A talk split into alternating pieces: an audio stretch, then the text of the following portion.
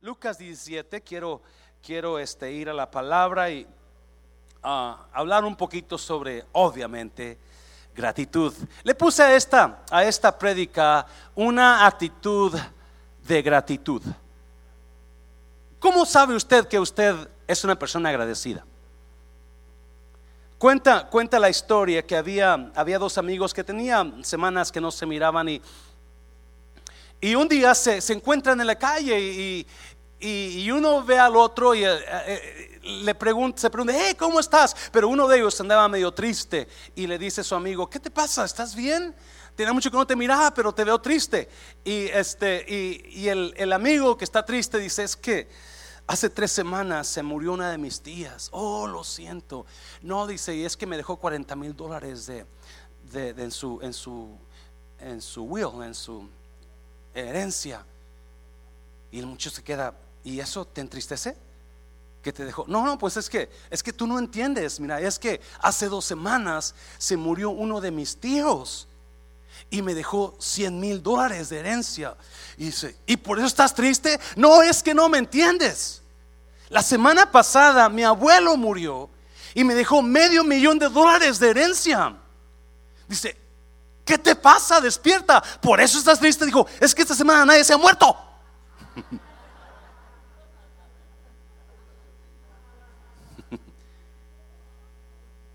A veces nos acostumbramos a recibir sin agradecer y en lugar de agradecer queremos más, ¿sí o no?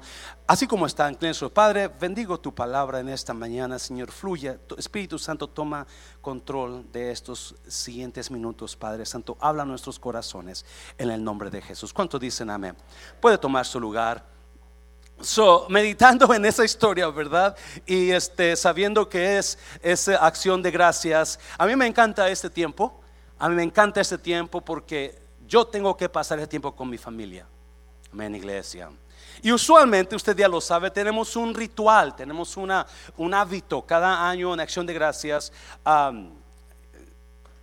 damos, cada uno de nosotros tiene que decir algo por lo cual está agradecido con Dios. nos pasamos ahí un buen rato, cada miembro de la familia, y a veces hay invitados en la casa, también los, los incluimos, ¿verdad? Si usted quiere decir por qué está agradecido con Dios. Y you know, me acuerdo cuando estaba chiquita Claudia, ella daba gracias por el Max, por el perro, ¿verdad? Y este, y, ah, pero cada, y eso es, un tiempo de, de familiar de nosotros es un tiempo que ya estamos acostumbrados y ya sabemos conscientemente que el día de acción de gracias vamos a pasarlo juntos y vamos a dar gracias a Dios. Amén, iglesia, porque Pasa el año muchas veces y nosotros en lugar de, andamos tan preocupados y tan que no, no, no, paramos y decir gracias Dios por esto. Amén, iglesia. So, hay, hay tres historias que yo quiero contarle.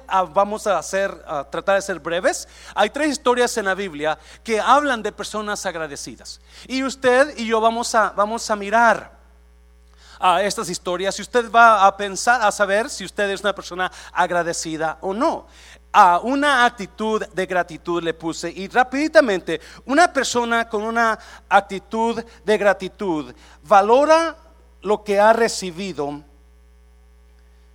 porque saben que lo habían pedido. ¿Cuántos tienen algo que usted le pidió a Dios? ¿Alguien? Usted le pidió a Dios un trabajo y Dios le dio un trabajo, ¿verdad? Y ahora usted está en ese trabajo y usted anda quejándose todo el tiempo. ¿Cuántos dicen amén? Mira, a personas agradecidas valoran lo que han recibido porque saben que lo habían pedido. Mira, eh, Lucas 17, yendo Jesús a Jerusalén, pasaba entre Samaria y Galilea. Y al entrar en una aldea, le salieron al encuentro, ¿cuántos? Diga conmigo 10. 10 leprosos, los cuales se pararon de lejos, ¿verdad? 13 Ah, y alzaron la voz diciendo, Jesús, Maestro, ten misericordia de nosotros. Jesús, sánanos, sana nuestra lepra. Resuelve nuestra condición. Mira el problema que estamos, versículo 14. Cuando él los vio, les dijo, id mostraos a los sacerdotes. Y aconteció que mientras iban, fueron que fueron limpiados, versículo 15. Entonces uno de ellos, ¿cuántos? ¿Cuántos eran? Uno de ellos, viendo que había sido sanado, volvió glorificando a Dios a gran voz, 16, y se postró rostro en tierra a sus pies. Así. Obviamente dándole gracias Señor, gracias Jesús, gracias Maestro, ¿verdad? Dándole gracias y este era samaritano. 18. Respondiendo Jesús, Jesús dijo, ¿no son diez los que fueron limpiados? ¿Y los nueve dónde están? 18. ¿No hubo quien volviese y diese gloria a Dios sino este extranjero? Mire, versículo 19. Y le dijo, levántate, vete, tu fe te ha salvado. Si hay diez, hay diez leprosos y están, estas personas están excluidas de la ciudad, excluidas de sus familias. Ah, obviamente el texto dice que eran de diferentes nacionalidades. ¿Verdad? Uno era samaritano, quizás algunos judíos, quizás algunos filisteos, yo no sé, pero no lo dice la Biblia, pero obviamente había hijos de Dios ahí, había judíos. Era un grupo que su miseria los había llevado a estar juntos. ¿Cuántos saben que cuando hay miseria, nosotros miseria busca miseria? Cuando hay miseria, miseria busca miseria. Hay gente que se va a unir con usted porque los une la situación que están pasando. Porque quizás a ustedes no les gusta algo y esa persona que usted se está juntando tampoco le gusta eso y eso los une para luchar contra lo que no les gusta. Ah, no sé si me entiende entender. Hay personas que no están de acuerdo con algo en la iglesia y saben que no están de acuerdo y entonces se hacen amigos y comienzan a hablar de lo que no están de acuerdo porque la miseria busca miseria. Siempre personas, siempre cosas eh, negativas en nuestras vidas. Si yo hablo negativo, voy a juntarme con gente negativas.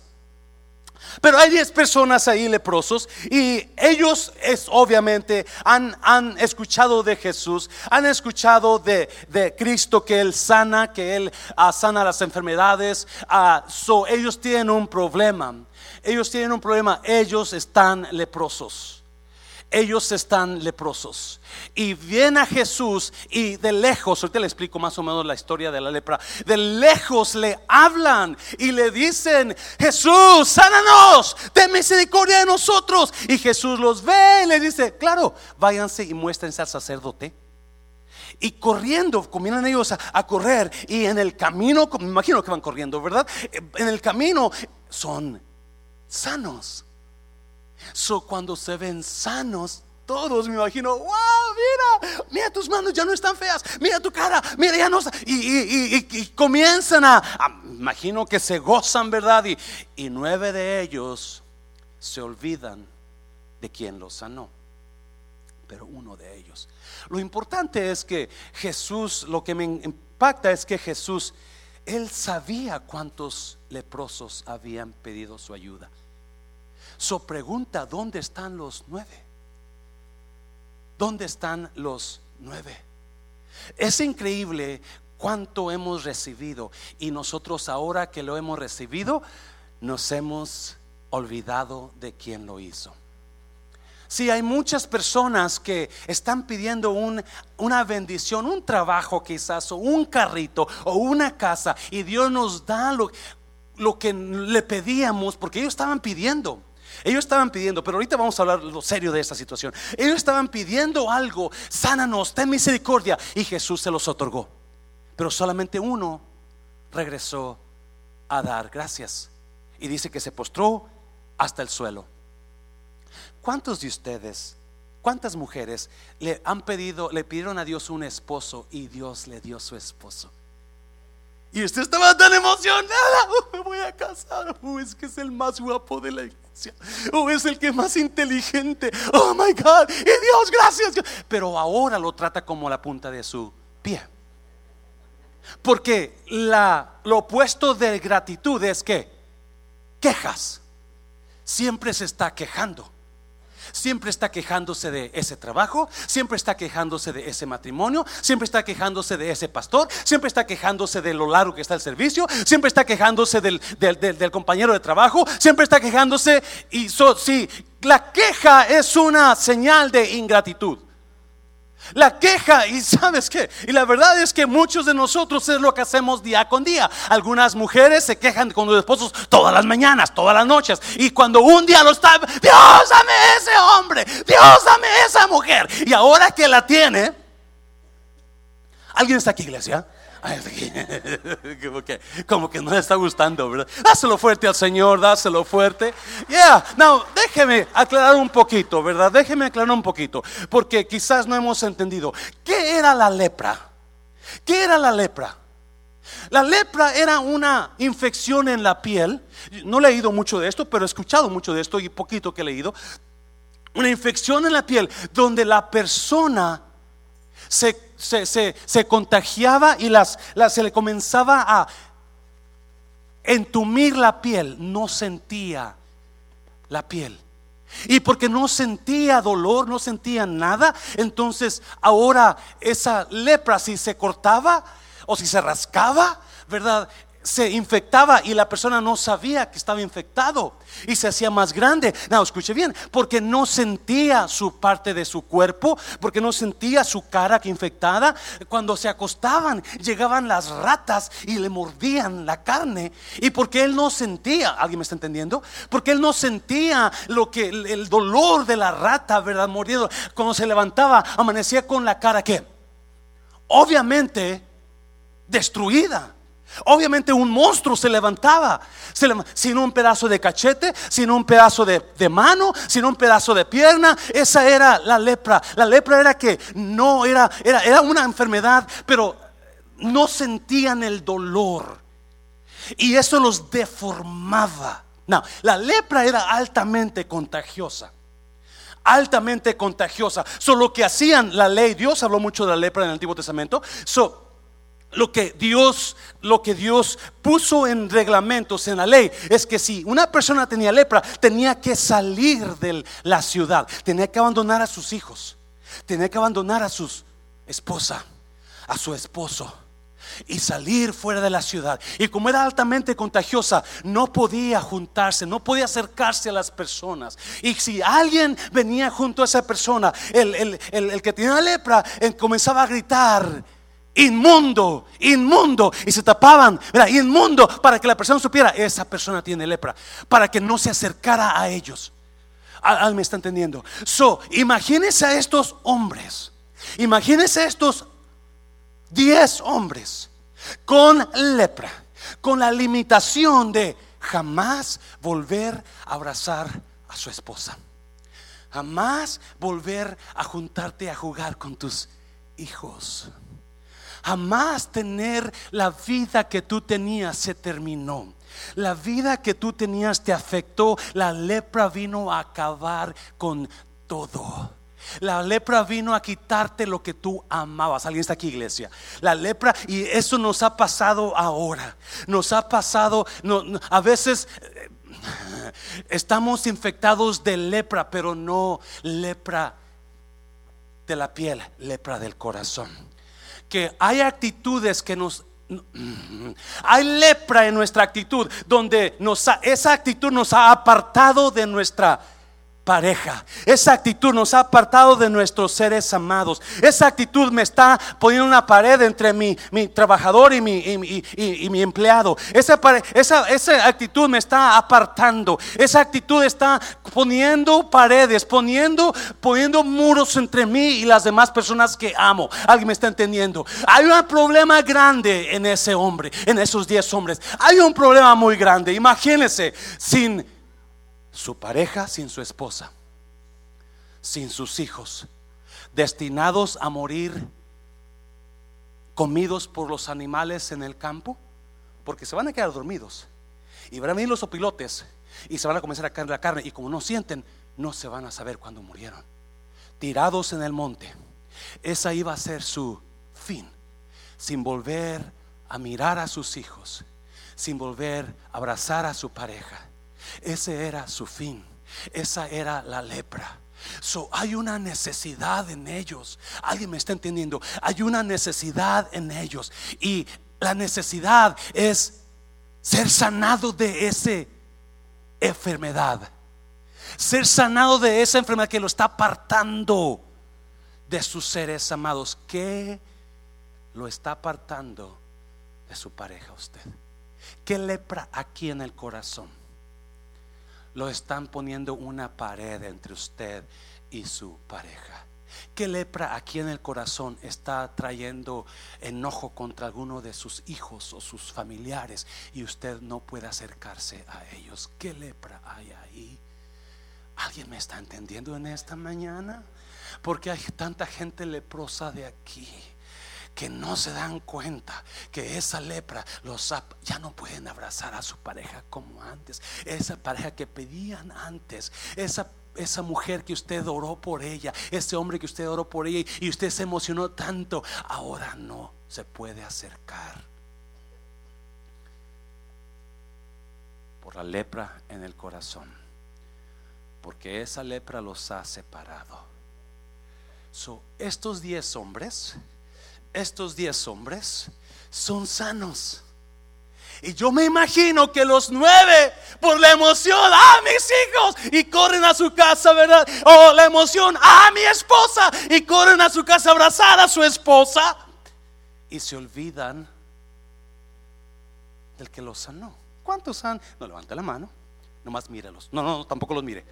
Más piense en ellos. ¿Cuántos conocen personas que usted les ha ayudado y no le han agradecido? No los mire, no los mire, no los mire. No más piense en ellos. Porque así somos. Ellos piensan, escuche bien por favor, los nueve piensan que ya lo tienen todo. Oh, soy sano, ahora sí voy a pasar tiempo con mis hijos. Ahora sí voy a volver a abrazar a mi pareja. Ahora sí voy a poder regresar a la vida normal que tenía antes. So, ellos piensan que ya es todo. No se dan cuenta que el uno solo que llegó corriendo. Gracias Jesús. Gracias Señor. Gracias por san. Y cuando ve a Jesús, se inclina a sus pies y empieza a adorar a Dios. Dale gracias. Y Jesús le dijo esto. ¿Dónde están los demás? No te preocupes. Tu fe te ha hecho salvo tu fe te ha salvado. Escuche bien, iglesia, sí, es lo, lo, lo que me impacta. La, la actitud de gratitud siempre te va a dar cosas mejores que a los demás que no son que no son agradecidos. Te lo voy a repetir. La actitud de gratitud siempre te va a llevar a otros lugares más altos. Iglesia, por favor, está comprobado. Una persona con una actitud agradecida agarra los mejores empleos. Una persona con actitud agradecida agarra las mejores posiciones. Una mejor una persona con actitud agradecida se le abren puertas nuevas donde a todos se les cierra. ¿Me está oyendo iglesia? Oh my God. Jesús le dijo, vete, tu fe te ha salvado. Muy diferente sanidad y salvación. Muy diferente. La salvación no se paga con nada. La salvación solamente se obtiene a través de la fe en Jesucristo. Por eso Jesús le dijo, vete, tu fe te ha salvado. Una, una persona con corazón agradecido llega a otros niveles en su vida.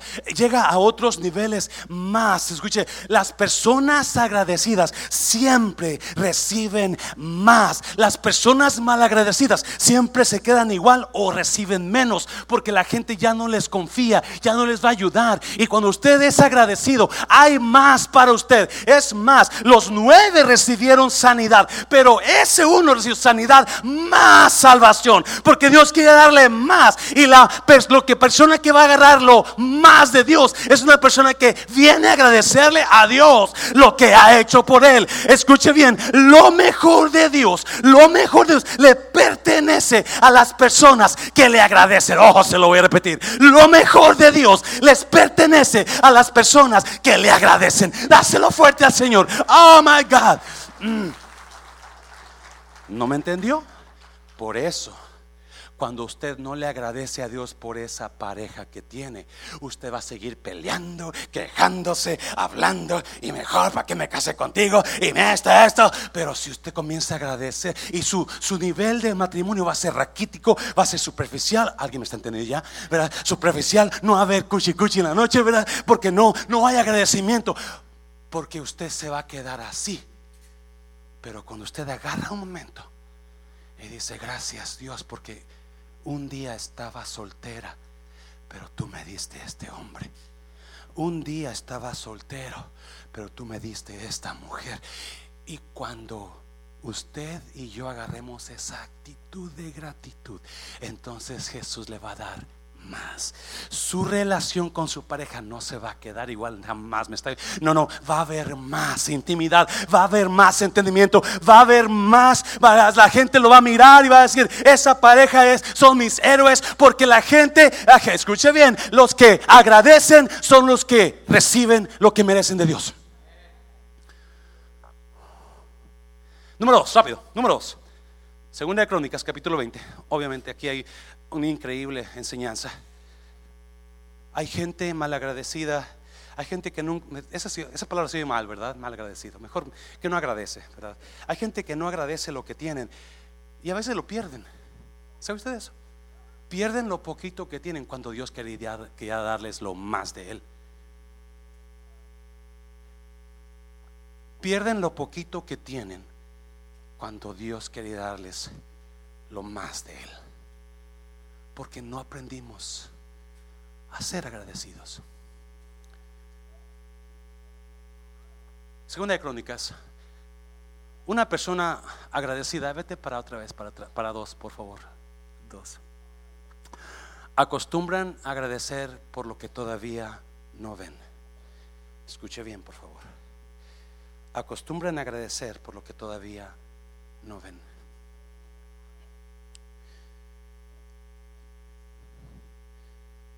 Es fácil dejarte llevar por la situación que estás pasando en tu vida ahora. Pero la situación que tú tienes en tu vida ahora no determina la situación donde vas a estar mañana. Lo que determina la situación donde vas a estar mañana es tu fe y tu agradecimiento a Dios.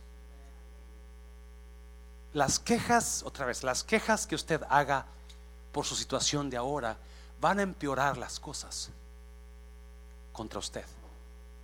Sencillito, sencillito. Pero es importante que entendamos esta gran verdad en esta parte de la Biblia. Es, un poquito larguito la historia, pero vamos a leerla. Acostum, personas agradecidas acostumbran, en lugar de quejarse por la situación en que están teniendo, acostumbran dar gracias por lo que todavía no ven. Hay una expectativa en este corazón por lo que Dios va a hacer en esta iglesia. No por mí, por Él. Porque es obvio que ha sido Él siempre. Si fuera por mí, esta cosa estuviera destruida. Algunos de ustedes lo saben. Pero es por Él. Y déjeme decirte, iglesia, lo que hemos visto, lo que hemos experimentado aquí en Dios, me ha dado una expectativa tan grande de Dios por lo que Dios va a hacer todavía. Y quizás usted esté pasando por una situación difícil en su vida, o enfermedad, o problema económico, o pleito con su pareja. Pero esa situación no determina su situación de mañana. Si aprendemos una verdad. Mira, versículo capítulo 20 de Segunda de Crónicas, mientras todos los hombres de Judá estaban de pie ante el Señor, junto con sus esposas, sus hijos y aún los niños pequeños, ¿lo leyó? Esta historia habla de un rey, Josafat. Josafat es un rey justo, es un rey bueno, Dios está de su lado. Pero llegó el problema a su vida. Si usted lee todo el capítulo de, de Crónicas, léalo para que, para que lo agarre bien. Capítulo 20 de Segunda de Crónicas dice que tres reyes se levantaron en contra de él con tres grandes ejércitos. Tres tristes tigres tragaban trigo en tres tristes trastos. No, no es cierto. Como yo batallaba con esa trabalenguas cuando estaba chico, ¿verdad? Tres reyes increíblemente poderosos, no eran tres tristes tigres, eran poderosos y tenían un ejércitos grandes. Esos tres reyes se levantaron contra Josafat y vinieron contra él y Josafat tuvo miedo. Josafat dijo, ¿dónde? ¿Qué voy a hacer? Y algunos de ustedes están pasando eso esta mañana, donde usted no sabe qué va a hacer. Por la situación tan grande que usted tiene en su vida. You have a situation in your life that you don't know what to do, but this is for you. You don't know what to do, you don't know what to pray anymore, you don't know what to believe anymore. But this is for you. Eh, algunas que están pasando algo así en este, yo no lo sé, pero Josafat le llegó ese día. ¿Qué hizo Josafat? ¿Qué hizo? Se fue a ver al brujo mandujo para que le dijera qué va a pasar mañana, ¿verdad? No. Fue y se metió en oración y ayuno y metió a todo el pueblo, a todo el pueblo en oración y ayuno. Escuche bien, iglesia. Este enero que viene vamos a hacer el ayuno de Daniel. Yo le invito para que este año rompamos récord, donde la mayoría de la iglesia va a entrar a ese ayuno las tres semanas. Ah, gracias por esos tres amenes. right? Para que usted vea la gloria de Dios, porque hay poder en la oración y el ayuno. So él convocó a todo el pueblo a orar y ayunar y se juntaron en el templo. Y se juntaron quienes? Mientras todos los hombres de Judá estaban en pie ante el Señor junto con sus esposas, sus hijos y aún los no, pastor, es que mi niña no quiere venir a la iglesia. Pues hágala que venga. ¿Quién manda? Ella, usted.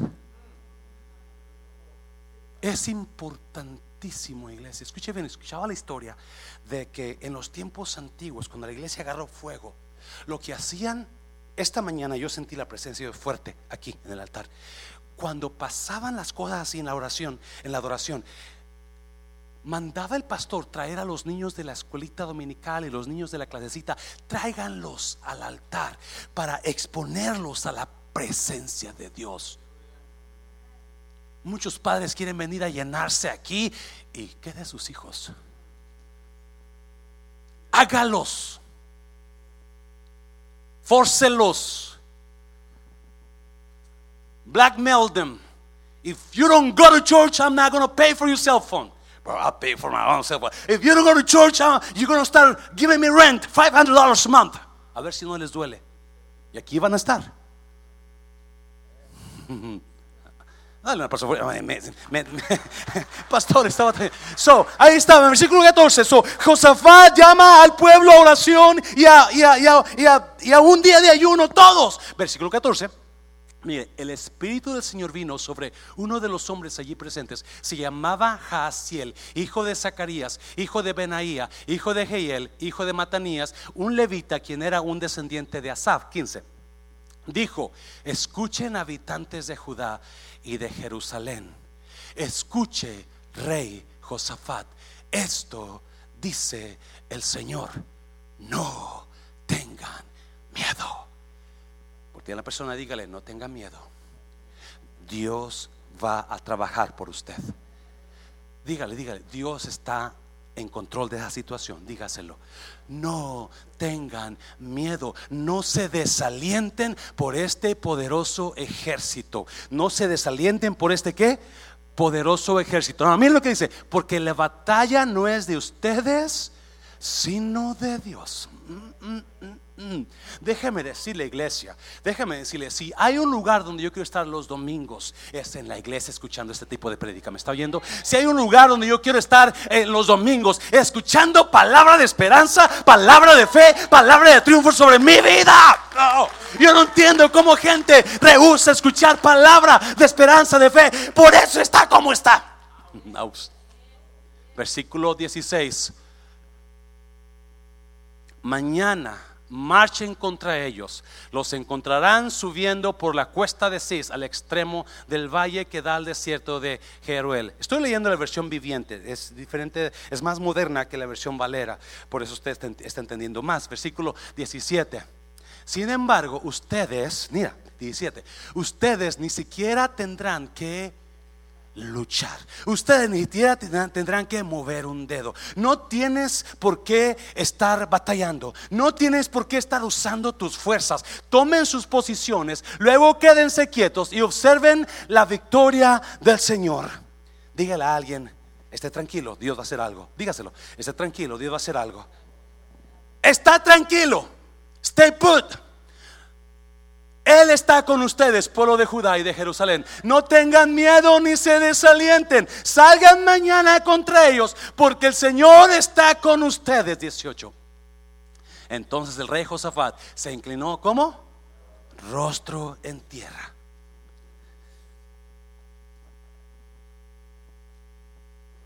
Gratitud en mí siempre va a producir adoración en mí hacia Él. Gratitud en mí siempre va a producir adoración a Él. Las personas que no adoran es porque no saben cómo adorar o no quieren adorar porque no son agradecidos. Pero se inclinó rostro a tierra. Hizo, ah, y todo el pueblo de Judá y de Jerusalén hizo lo mismo. ¿Y cómo? En adoración al Señor 19. Después los levitas de los clanes de Coat y de Coré se pusieron de pie para alabar a viva voz al Señor de Israel. Grande voz, gritos, ¿verdad? 20. Temprano a la mañana siguiente, el ejército de Judá salió al, desierto, de Tecoa de camino. de camino, el rey Josafat se, Josafat se detuvo y dijo: Escúchenme, habitantes de Judá y de Jerusalén. Crean en el Señor su Dios y podrán permanecer firmes. Créanles a sus profetas y tendrán éxito. 21. Después de consultar con el pueblo, el rey nombró cantores que caminaran delante del ejército cantando al Señor. ¿Lo miró? Otra vez, pongan atención, aquí está la clave. Después de consultar con el pueblo, el rey Josafat nombró cantores que caminaran donde? Delante del ejército, cantando al Señor y alabándolo por su santo esplendor. Esto es lo que cantaban. Den gracias al Señor. ¿Den qué?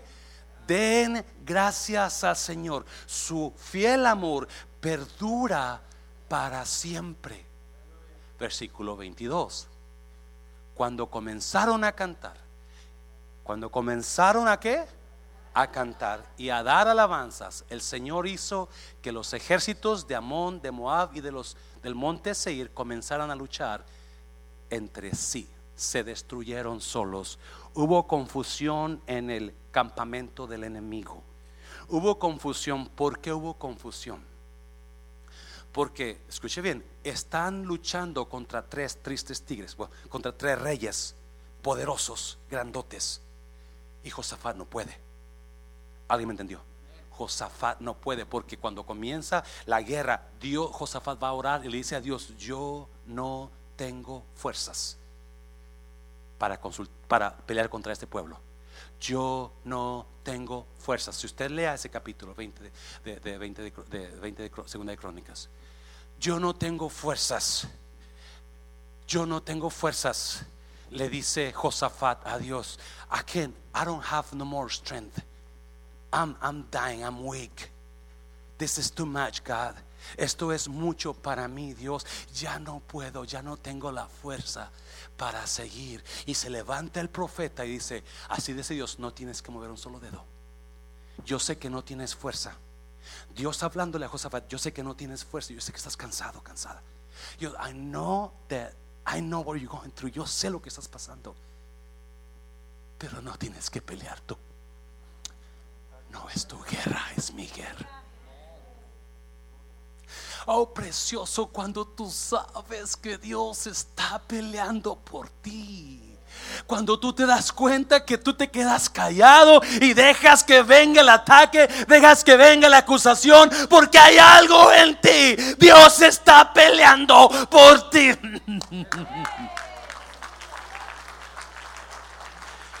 Y Dios y Josafat va con el pueblo y dice, ¿cómo, cómo organizamos esta guerra? ¿Cómo, cómo, qué, qué, qué, qué, qué, qué, qué, qué, qué, qué, plan tenemos para ir para allá? Y yo no sé cómo, quizás Dios le habló, quizás alguien le dijo, muy sencillo. Cuando vayan los soldados, no manden los soldados primero. No, espérate, los soldados tienen que ir primero. Es más, en los tiempos antiguos, cuando los ejércitos salían a la guerra, ponían a los soldados mejores frente, porque ellos eran los mejores, los buenos. Ellos iban a guiar a la guerra. No, esta vez no. Solamente pon gente que cante. Juan Carlos a cantar. Claudia a cantar. Andrea a cantar. Daniela a cantar. Órale. Pero no canten la cucaracha, la cucaracha. Ya no, no, no. Canten. Yo te doy gracias. Gracias, Señor. Cuando vayan cantando, vayan agradeciéndole a Dios. Uh, uh, uh, cuando vayan cantando, vayan agradeciéndole a Dios. So, antes de pelear, antes de que la guerra comience, tú ya Agradecele a Dios por lo que tú, antes de que veas la victoria, tú ya comienza a cantar. Gracias, gracias Señor. Antes de que llegues a la guerra, tú marcha cantando y comienza a dar gracias por lo que todavía no ves. Yes, ahora tienes miedo, ahora estás cansado, ahora estás débil. Pero dice Dios, no tienes que mover un dedo. Déjame, yo lo hago. Tú solamente da gracias en adelantado. Oh my God. Levanta la mano y dile gracias Dios. Oh. Sí. El problema es que la cosa está tan fuerte que usted quiere luchar contra, contra lo que está pasando solo. Usted está haciendo esto, usted está haciendo lo otro, usted está hablando aquí, usted está yendo para allá, porque usted quiere hacer algo en la situación. Cuando esa situación es más fuerte que usted. Se la voy a repetir. Esa situación es más fuerte que usted y usted no la va a poder controlar. Ese carácter que está en usted es más fuerte que usted y solamente el amor de Dios va a tomar control de ese carácter.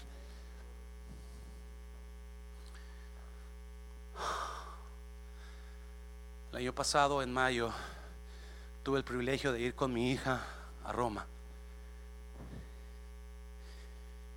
Y a mí siempre me ha impresionado la manera en que esos aviones con toneladas y toneladas de equipaje, toneladas y toneladas de combustible, toneladas y toneladas de gente. Decía hermano Santana, ya no estamos creciendo para arriba, estamos creciendo para los lados, ¿verdad? No, él, no, él, no, yo, yo. Él está más delegado que antes, ¿verdad? Siempre me ha impresionado cómo esos aviones pueden levantarse, pueden correr arriba de 150 millas por hora y levantarse y volar a 500 millas por hora, 600 millas por hora. Esos son los normales comerciales. De 400 a 600 millas por hora, como vuelan los aviones, por hora. Con tanto peso encima. Con tanto peso encima. Now, cuando Claudia y yo nos sentamos en el avión, era un 777. Lenguaje, lenguaje aeropuerto un 777, un 777, uno de los más grandes aviones que tiene American. Imagínese, si yo estoy preocupado, ¿cómo le va a hacer este avión para levantarse con tantas toneladas de combustible y tantas toneladas de gente y tantas... Y comienza el avión y comienza el avión a, a correr por el runway. Y de repente comienzo a ver que se empieza a levantar por enfrente. Y yo me quedo, my God, se va a caer, se va a caer. Y comienzo porque yo, yo sé que yo le puedo ayudar. Y me levanto, me siento. Y, comienzo. Y dale, y dale, y dale, vamos, ya. Y viene la hermosa y me dice, Señor Mancera, ¿qué está haciendo? Le está ayudando al avión. Ya.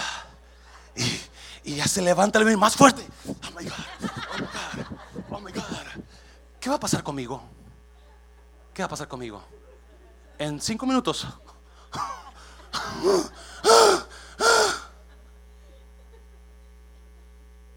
Porque ese avión estaba grandísimo. Triple Seven, full of people, con 11 horas de camino a Roma. 11 horas de vuelo, no de camino. ¿Qué va a pasar? Y así hay muchos de ustedes. Están tan cansados porque quieres hacerlo tú. Y Dios te dice, no lo hagas tú, déjame a mí, yo lo hago por ti. Deja que yo llevo esa carga. Estás cansada por eso. Estás luchando contra tanto. Y Dios dice, no, solamente ve y dame gracias. Descansa en mí. Dáselo fuerte al Señor, dáselo fuerte.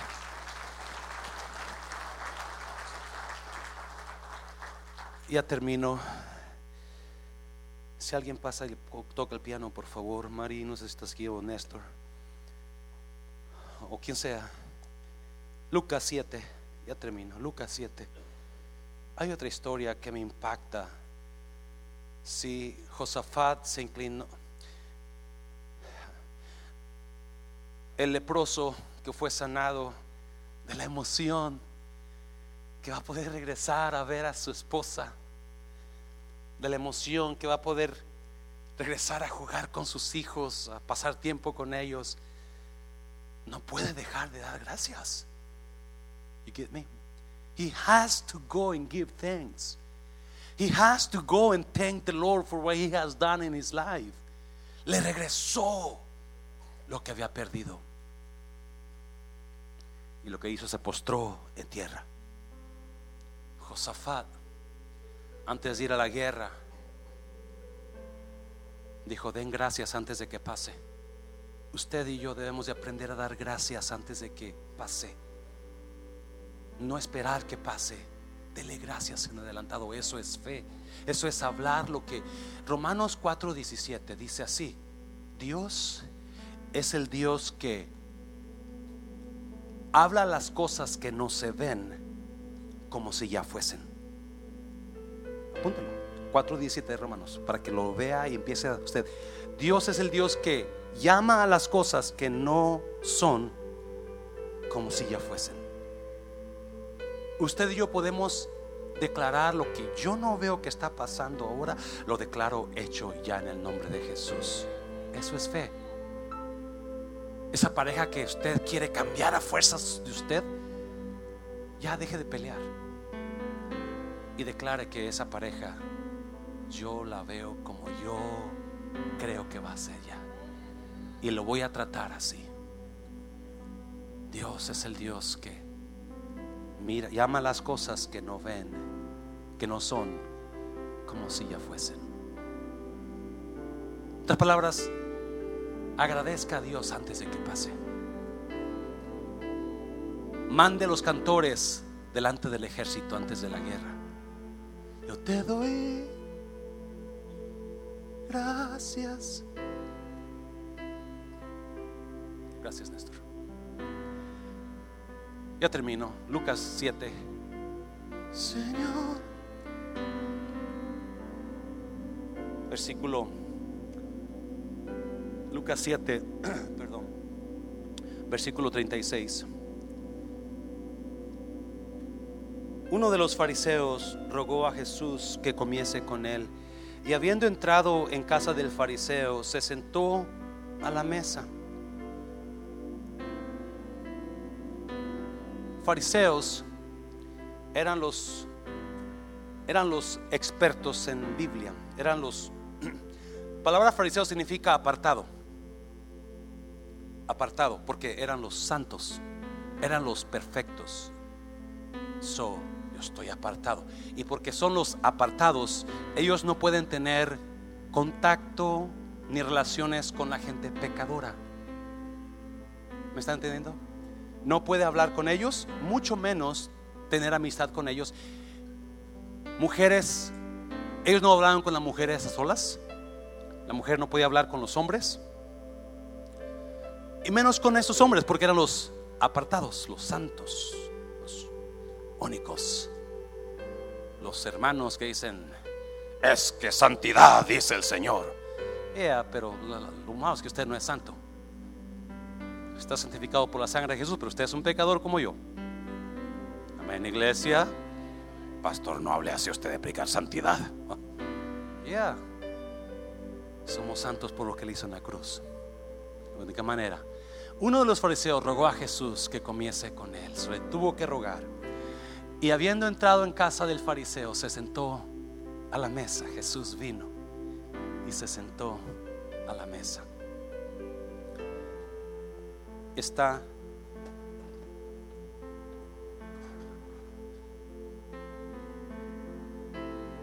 sentado, el fariseo está enfrente de él, versículo 37.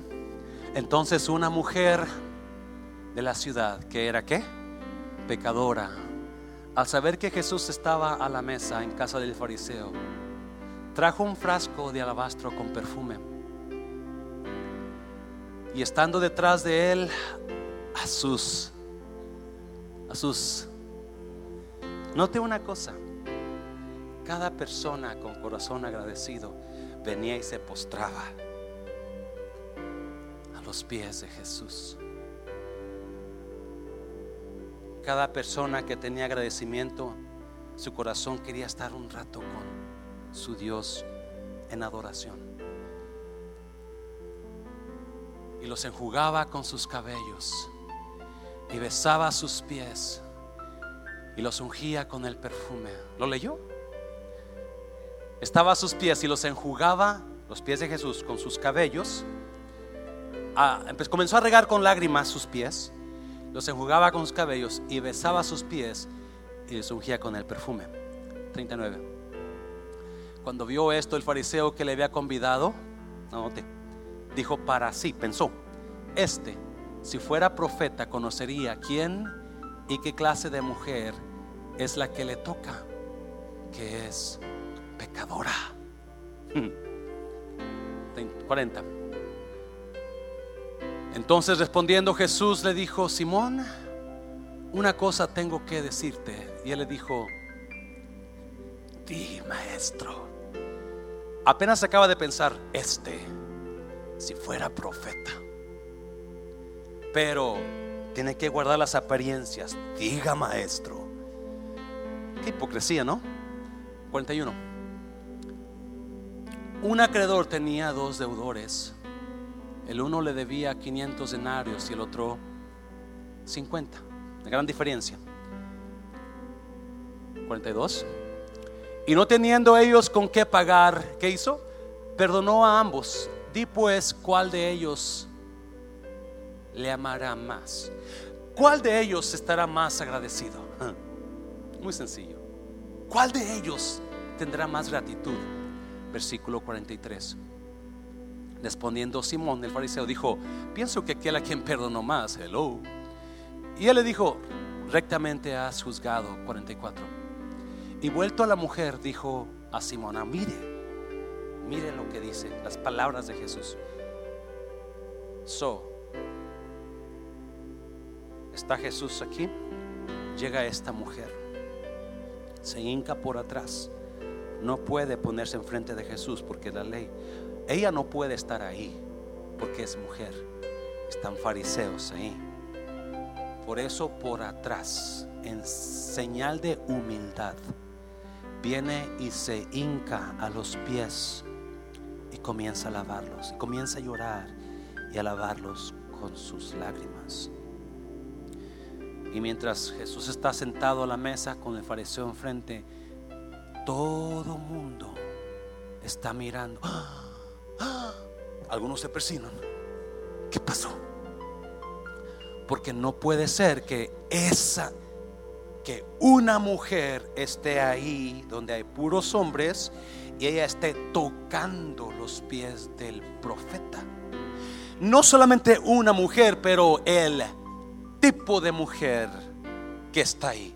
So la gente, y no, y, yo imagino que, porque obviamente Jesús se da cuenta, es obvio, pero no la para. No la dice, hey, ¿qué estás haciendo, mujer? No, no, no, deja que ella siga. So, el fariseo está mirando y comienza a juzgar. ¿Qué se cree esta? ¿Qué piensa que es ella? Y este, ¿qué tipo de profeta es? Y mire lo bonito de Jesús, porque siempre Jesús te va a agarrar en tus propios pensamientos. Siempre te va a agarrar en tus mañas que tú tienes.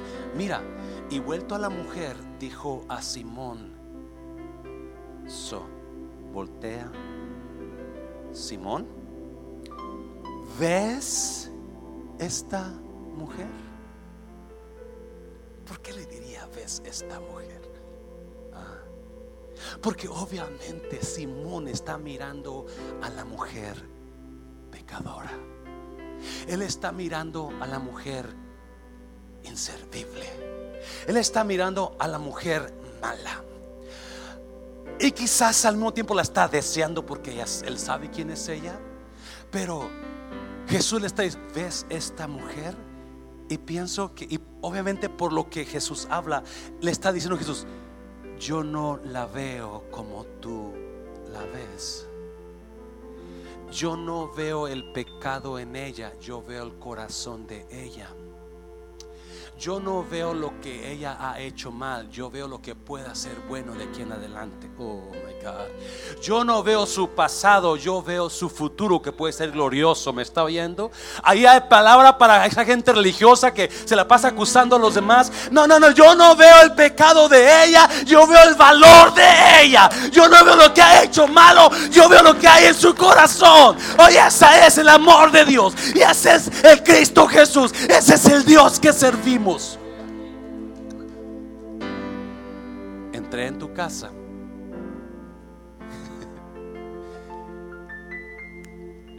Simón está pensando, este si fuera profeta. Y ahora Jesús le contesta leyendo el pensamiento de él, para que creas que yo soy profeta.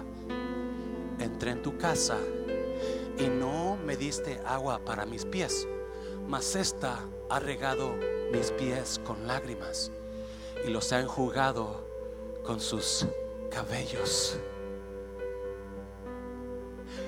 45. No me diste beso, mas esta desde que entré no ha cesado de besar mis pies. 46. No ungiste mi cabeza con aceite, mas esta ha ungido con perfume mis pies. 47 por lo cual te digo que sus muchos pecados le son perdonados, porque amó mucho. Mas aquel a quien se le perdona poco, poco ama. ¿Quién es esta mujer? La Biblia no lo dice ahí. Hay diferentes historias, no voy a meter en eso ya es tarde, pero obviamente es una mujer pecadora de la calle. Pero hay algo en ella que conoció de Jesús. Yo no sé si Jesús le hizo un milagro, yo no sé si Jesús la sanó, yo no sé si sacó demonios de ella, yo no sé qué pasó, pero ella sabía quién era Jesús. Ella sabía y había una gratitud en su corazón por ese hombre que no le importó. Déjame decirte, yo no sé si usted entienda esto, pero yo sí sé, cuando yo no a ver cómo lo voy a decir sin que usted lo agarre mal. Cuando voy a yo entro a un lugar donde hay personas que yo sé que no soy bienvenido en sus vidas. ¿Alguien me entiende? Cuando entro a un lugar donde hay personas que yo sé que han hablado de mí lo peor. Cuando yo entro a un lugar, a un, lugar donde yo sé que hay personas que no me quieren, yo me siento incómodo, ¿sí o no? Y yo no quiero entrar ahí. Ah, yo soy el único. I don't, I don't want to be there because I know what she thinks of me. I know what he thinks of me. I know I'm, I'm, I'm, I'm not comfortable. I want to stay away from them. You know, eh, pero eh, eso esta mujer sabía. Sabía estos hombres que hipócritas se creen la gran cosa, pero me desean cada vez que me vean, me vean y ellas guardan. y ella sabía. Y aún así entró en ese lugar nido de serpientes. Por su corazón agradecido. Y lo que hizo me impacta. Cámbiale, mi hijo, a. No hay lugar más alto, por favor. Can, you guys come up here, Claudia y los cantadores, please. Jesús le lee el pensamiento a este hombre y le dice: Yo entré a tu casa, no me diste beso era costumbre que cuando alguien entraba a la casa de alguien como su invitado, era, se le da un beso en la mejilla. Eso era lo correcto, respeto. Pero a Jesús no se le dio beso. Otra costumbre que era, era que enseguida que el invitado se sentaba a la mesa, se le traía un bote de agua, un balde de agua, una vasija con agua y una toalla para que se lavara los pies. En muchos casos ponían a un esclavo o la misma persona que había invitado le lavaba los pies al invitado.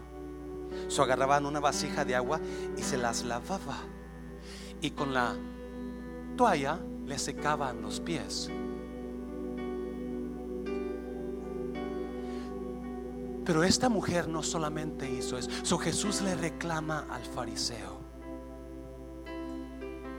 Porque aunque ese fariseo ha pasado toda su vida en la iglesia, no ha aprendido gratitud. Ese fariseo ha pasado toda su vida conociendo la Biblia, no ha aprendido gratitud. Y Jesús le da en el clavo y le dice algo increíble. Dijo, al que se le perdona mucho, ama mucho por lo mucho que se le perdonó.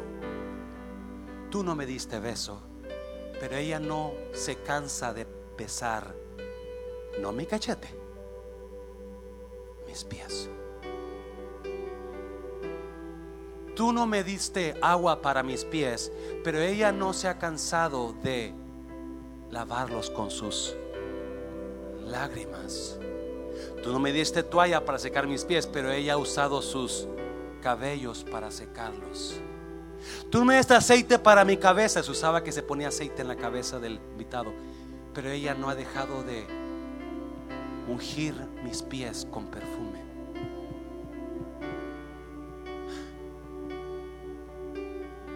Simón tenía todo eso ahí. Tenía agua, tenía toallas, podía haber besado al maestro, pero porque no tenía gratitud. La mujer no tenía agua, pero son sus lágrimas. No tenía toalla, pero usó su cabello. Porque el que agradece da lo poquito que tiene en agradecimiento a su Dios. Se lo voy a repetir. Una persona con un corazón agradecido, número tres, usa lo poquito que tiene en agradecimiento. Sorprendido. ¿Cuánta gente tiene